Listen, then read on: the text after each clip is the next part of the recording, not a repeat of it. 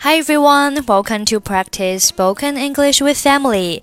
欢迎收听和 Emily 一起练口语，我是 Emily。Okay, today's sentence is When will you give me a raise?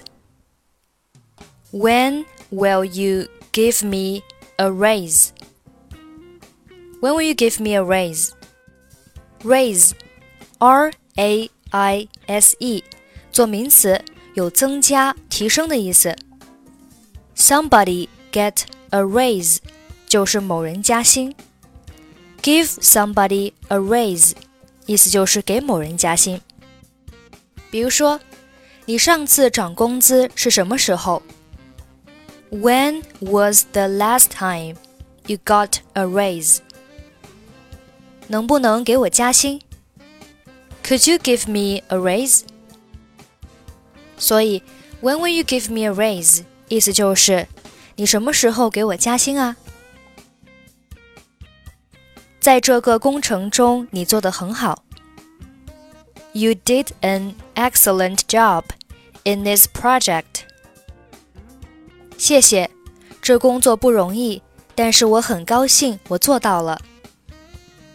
Thank you. It was a lot of hard work, but I'm glad I did it. 恭喜你啊！Congratulations。那你什么时候给我加薪啊？When will you give me a raise？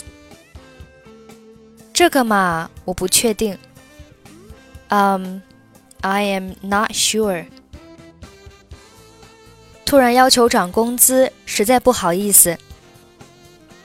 I feel quite embarrassed for having to request a pay raise so quickly.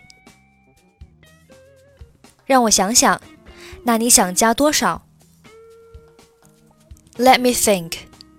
How much did you have in mind? 每月五千元，five thousand yuan per month. 那很多，让我仔细考虑一下。That's a lot of money. Let me think about it carefully. You did an excellent job in this project. Thank you. It was a lot of hard work, but I'm glad I did it. Congratulations. When will you give me a raise? Um, I'm not sure. I feel quite embarrassed for having to request a pay raise so quickly. Let me think. How much did you have in mind? 5,000 yuan per month. That's a lot of money.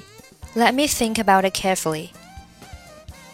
Okay, that's it for today. 获取节目完整文本，欢迎关注微信公众号“英语主播 Emily”。I'm Emily. I'll see you next time. Bye bye.